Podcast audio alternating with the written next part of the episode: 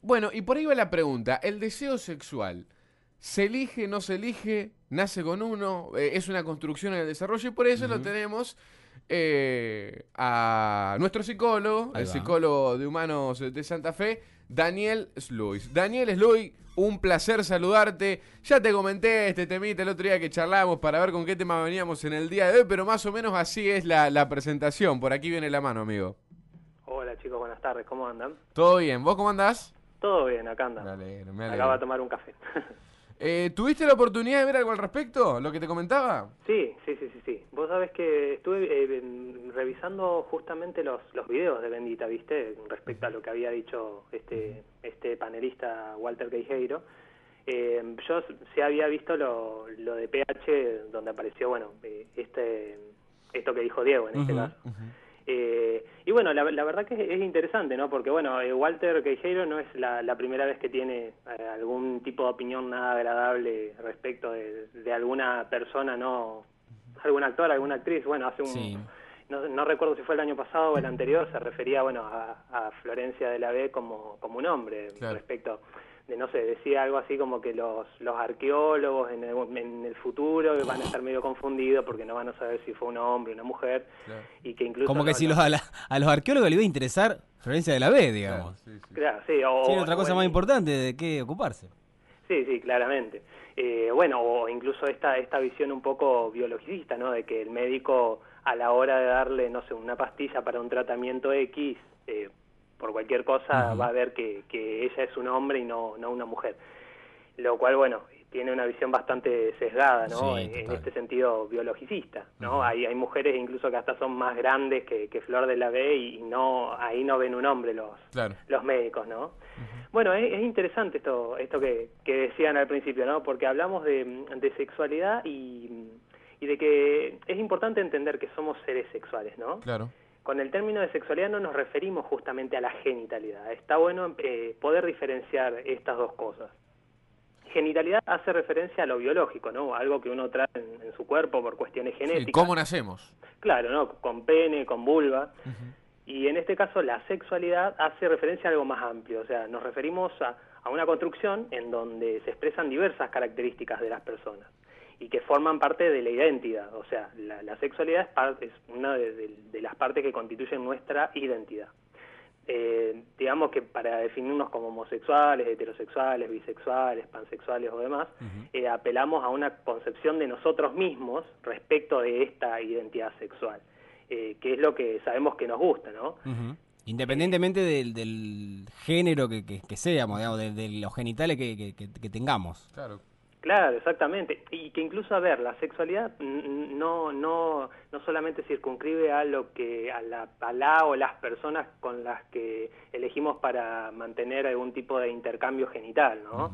Eh, también eh, se hace presente en la forma en que nos relacionamos, en eh, las personas que elegimos, o sea, si nos gusta un género en particular, eh, en cómo nos comportamos, las figuras que tomamos para identificarnos. Es, es una concepción amplia cuando hablamos de sexualidad. Eh, Y cuando, eh, perdón, eh, yendo al- a, lo que surgió en este debate, si se elige o no se elige, ¿se podría decir, y me parece que es lo que venís manifestando vos, que es más una construcción desde que uno nace hasta que empieza a tener ciento- ciertos gustos? Sí, claramente. A ver, eh, la sexualidad de por sí, o sea, uno no elige si quiere, a ver, y resaltemos esto, si quiere que le gusten los hombres o las mujeres, sino que se expresa, se vivencia. E incluso, a ver, podemos ver que un varón homosexual o un varón heterosexual no le gustan todos todos los de todos los varones o todas las mujeres, ¿sí? Eh, o lo mismo lo, una persona bisexual no le gustan todas las personas de por sí. Eh, es interesante porque eh, Freud dice que mm, al respecto que los sujetos se constituyen durante toda su vida a partir de experiencias placenteras y displacenteras que van quedando como marcas a nivel inconsciente y que eso posteriormente lleva a que se elija eh, de manera inconsciente, valga la redundancia, Sí. cómo disfrutar y con quién disfrutar. Claro. ¿sí? Entonces, hacía, a- desde este lugar hablamos de una elección inconsciente de objeto. O sea, nosotros no, no sabemos por qué elegimos eso, pero no podemos dejar de hacerlo, ¿se entiende? Claro. Es una cuestión constitutiva. Y la sexualidad por sí, o sea, eh, la identidad es algo que se construye durante toda, durante toda la vida, desde que nacemos hasta el día que, nos morimos. Eh, y es a partir de estas distintas experiencias eh, que decíamos anteriormente, placenteras o displacenteras, que vamos conformando algo de eso. Respecto a si se elige o no se elige, que era la pregunta que te hacía anteriormente, yo creo que hay claros ejemplos, tanto de hombres como mujeres, que intentaron reprimir quizá por lo que dicen los demás o por una cuestión más de discriminación con el tiempo, intentaron como obligarse a que les gusten eh, a, ser eh, heterosexuales, pero como por un mandato social principalmente. Y ahí me parece que está a las claras que justamente no se elige y que es una construcción. También lo que se da es el corrimiento de ciertas eh, perversiones o límites. Justamente eh, estábamos haciendo alusión a Freud, decía por ejemplo que el, sexo oral sería una perversión. Estoy, no estoy equivocado en lo que digo, ¿no es cierto? No. Que en realidad uno va eligiendo cómo correr los límites y en la medida que uno encuentra la, perversión en el buen sentido, ¿no? dado el placer y demás va eh, encauzando o encontrando su, su sexualidad. Claro. Claro, o sea, porque justamente como decimos, la sexualidad vendría a ser esto de la expresión de una parte, cuando nos referimos simplemente a lo genital, eh, que es de la identidad, que sería la, la cuestión más amplia. Incluso, a ver, eh, para entenderlo lo, lo siguiente, cuando nosotros hablamos de, sexualidad como construcción, decimos que una persona no va a elegir, pero tampoco a ver que nace con una sexualidad determinada, porque eso sería la cuestión biologicista, la que Queijeiro también se refería cuando decía que los arqueólogos iban a encontrar a un, a un hombre en Florencia de la B, ¿no? Eh, por el hecho de que tenía un, un aparato óseo particular. Eh, uno no, lo único con lo único que nace es con pene, con vulva y algunos otros caracteres no secundarios. no nace con, con, gustos sexuales, no, nace con una sexualidad definida. Para nada, para nada. Incluso, a ver, otra de, de las cosas, como, como bien decía eh, eh, Freud en este caso, es que todos nacemos bisexuales. ¿no? En este, en este sentido, pero no con la connotación genital, no con la connotación de tener eh, cierto deseo sexual eh, del lado genital, ¿no? Hacia personas de ambos sexos, sino porque nos, nos constituimos en un mundo con personas de distintos géneros y que así van quedando estas experiencias positivas o negativas en nuestro psiquismo, que es a, donde vamos a apelar después para elegir futuras parejas, ¿se entiende? O lo que nos gusta o lo que no nos gusta en, en lo que hace a las relaciones sexuales, por ejemplo. Yo recuerdo un amigo que, que me hice en, un viaje de, estudio, él era de, España, Barcelona, y me decía, yo, a ver, eh, tenía 8, 9 años, y ya en mis sueños, ya por ejemplo soñaba que me venían a, rescatar bañeros, todos musculosos, o soñaba con Peter Pan, o sea, ya a sus 8, 9 años ya tenía como el gusto sexual eh, definido, por así decirlo, o esa eh, estructura, de esa construcción de la que hablamos ya se, se iba definiendo.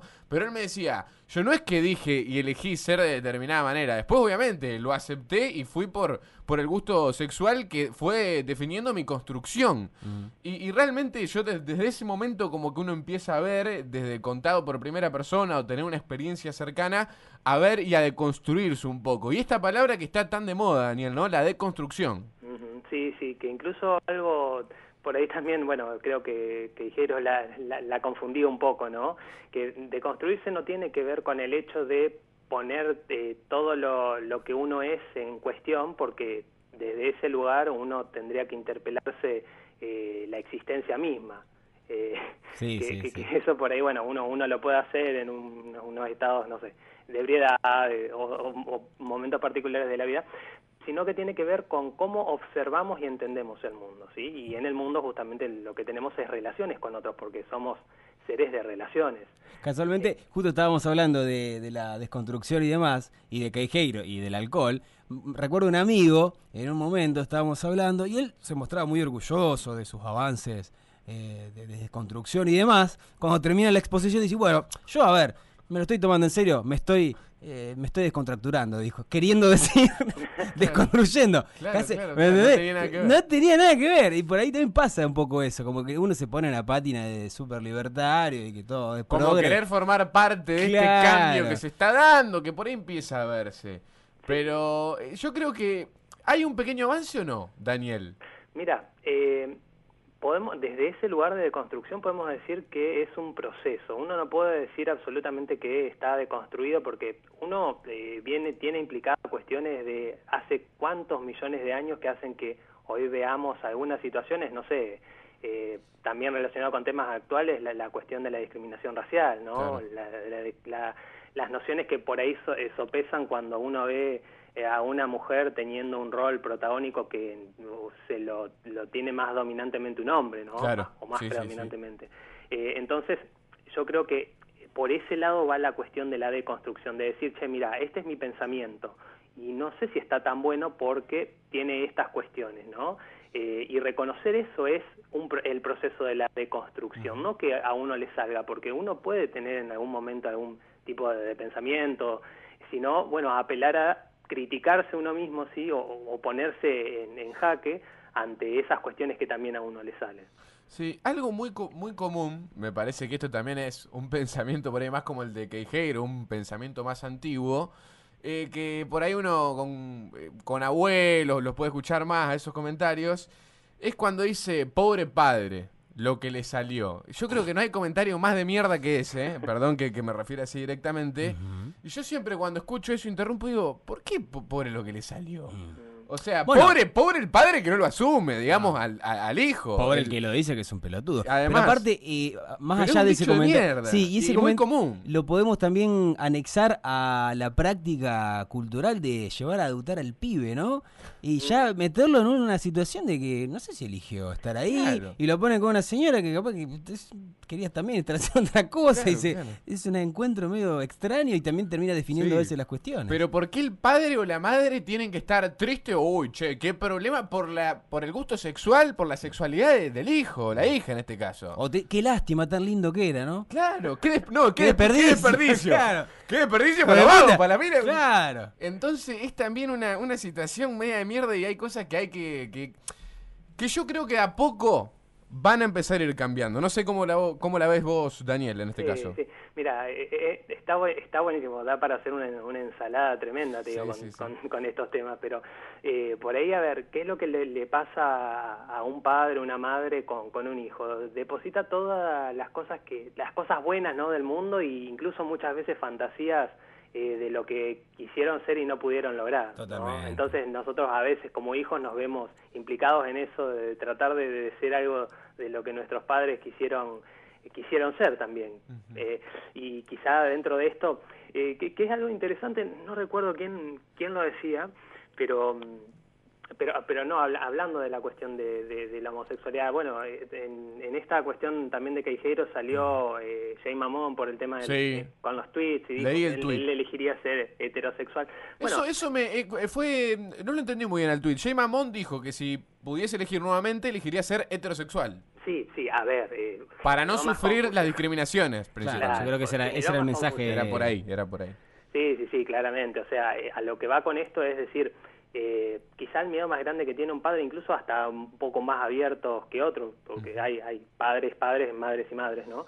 Pero es esto de decir eh, el miedo a lo que le puedan hacer al hijo, ¿no? Por el hecho, no tanto porque el hijo sea homosexual o lo que sea, sino por eh, lo que le pueden hacer, reconociendo lo que sucede en la sociedad por ser así. Eh, el otro día también relacionado a esto, escuchaba esto de toda la preparación que tiene una familia de, afroamericanos a la hora de, poder decirle cosas a su hijo, ¿no? Cómo se tiene que comportar con un policía y demás. Bueno, un poco esto también le pasa eh, a un padre que, tiene que reconocer, por ejemplo, la homosexualidad de su hijo. Eh, y, es fuerte porque uno ahí tendría que decir, pero el problema está en que el, el, chico o la chica sea homosexual o en realidad de lo que la cultura o la, la misma sociedad eh, impone como marca hacia, hacia las personas. Sobre eso, que también es lo que preguntaban, yo empiezo a notar que hay, hay cambios, sobre todo cuando uno trabaja con adolescentes, ¿no? Y, y donde por ahí aparecen estas cuestiones, ¿no? De las carreras y demás, y, y tienen ciertas nociones que por ahí están vistas, ¿no? y eso de, eso me gusta mucho de, rebelarse contra los padres. Yo creo que lo están haciendo más los jóvenes ahora, me parece. Sí, sí. No ven tantas diferencias por ahí entre, entre género. A ver, diferencias eh, a nivel del discurso, sí. Una cosa por eso también se habla de, lo que es lo que está, digamos, visiblemente y lo que es más invisible, sí, por ahí se, acuña el término de micromachismo, ¿no? En esto. Eh, uno, pero por eso, eh, por eso es interesante hablar de, proceso de, construcción. Uno a veces le puede, puede tener como esas pequeñas cosas que pasan desapercibidas, pero siguen reproduciendo eh, la, cuestión de las diferencias en, género. yo creo que las generaciones más jóvenes, incluso bueno, de nuestra generación para abajo, me animaría a decir que estamos dentro de este proceso, ¿no? No, no vemos quizá con los mismos ojos con lo que veían nuestros padres o ni que hablar nuestros abuelos a, a, las diferencias, ¿no? E, en el amplio espectro, ¿sí? hoy, incluso más allá de homosexualidad, bisexualidad, se habla de disidencias sexuales, haciendo énfasis en la diversidad completa que hay que muchas veces no no, no es tan eh, binaria. ¿sí? Em, la última, porque ya lamentablemente nos, estamos quedando sin tiempo, Daniel. Eh, ¿Qué responsabilidad o qué rol protagónico tiene la escuela en todo esto? Bueno, eh, fundamental. A ver, hoy en día por ahí hablamos de la educación sexual integral. Es algo que en las escuelas está, está reglamentado, está la ley y todo, pero cada una la adapta a las formas que tiene ganas, ¿sí? Eh, sobre todo, ni que hablar las escuelas que, son confesionales, que, tienen algún alguna religión en, el entramado. Claro, las escuelas religiosas, claro. Sí, las escuelas religiosas, sí, de cualquier religión sea, ¿no? Eh, siempre que sea una religión que donde esté comprendida la cuestión de, esto de ser hombre y mujer en base a los genitales, claro. Eh, bueno, ahí estamos un poco perdidos con esto. Yo creo que de por sí también los jóvenes que asisten a, las escuelas no, no son, eh, como que no hacen oídos sordos a lo que pasa ¿no? en el contexto. Y muchas veces son los mismos jóvenes los que vienen a cambiar o a hacer ruido en estas escuelas. Y se manifiestan en contra de las mismas escuelas. Eh, sí, sí, yo creo que pasa, me parece también un rol fundamental acá la, la educación sexual integral también, ¿no? Eh, me parece que es un arma importante porque ya está demostrado en números estadísticamente que funciona que, se han dado casos a la luz, quizá por otro tema de lo que veníamos hablando, ¿no? pero, pero creo que es importantísimo porque estadísticamente, como, como te decía, eh, se han dado casos donde hubo eh, educación sexual integral, eh, salieron casos a la luz. Entonces me parece importante que, también esto de una vez por todas se puede, se puede aplicar en su totalidad, en, toda, en todas las escuelas y en toda la República Argentina. Daniel, eh, si te quedó algo para decir, si no, realmente agradecerte en el día de hoy, ha sido muy claro. Sí, chicos, un placer como siempre hablar con ustedes. Bien, eh, recordamos tu, tu Instagram, así también tus seguidores o tus futuros seguidores que pueden encontrar más o menos todos estos, estos pensamientos y todos tus laburos, tu podcast a través de Instagram. Sí, Psicología para las Masas en Instagram, ahí bueno, ya vamos a la semana que viene por el sexto capítulo eh, y bueno, hablamos de todo un poco. dale, dale, te vamos a estar siguiendo y vamos a estar escuchando los podcasts. Abrazos grandes, Daniel, y ha sido muy amable, muy didáctico. ¿eh? Muchas gracias. Dale, chicos, hasta luego, que anden bien. Pasó Daniel Sluis, el psicólogo de Humano de Santa Fe, hoy hablando de un tema realmente que se desató en esta semana y me pareció interesante también charlarlo con, con Daniel.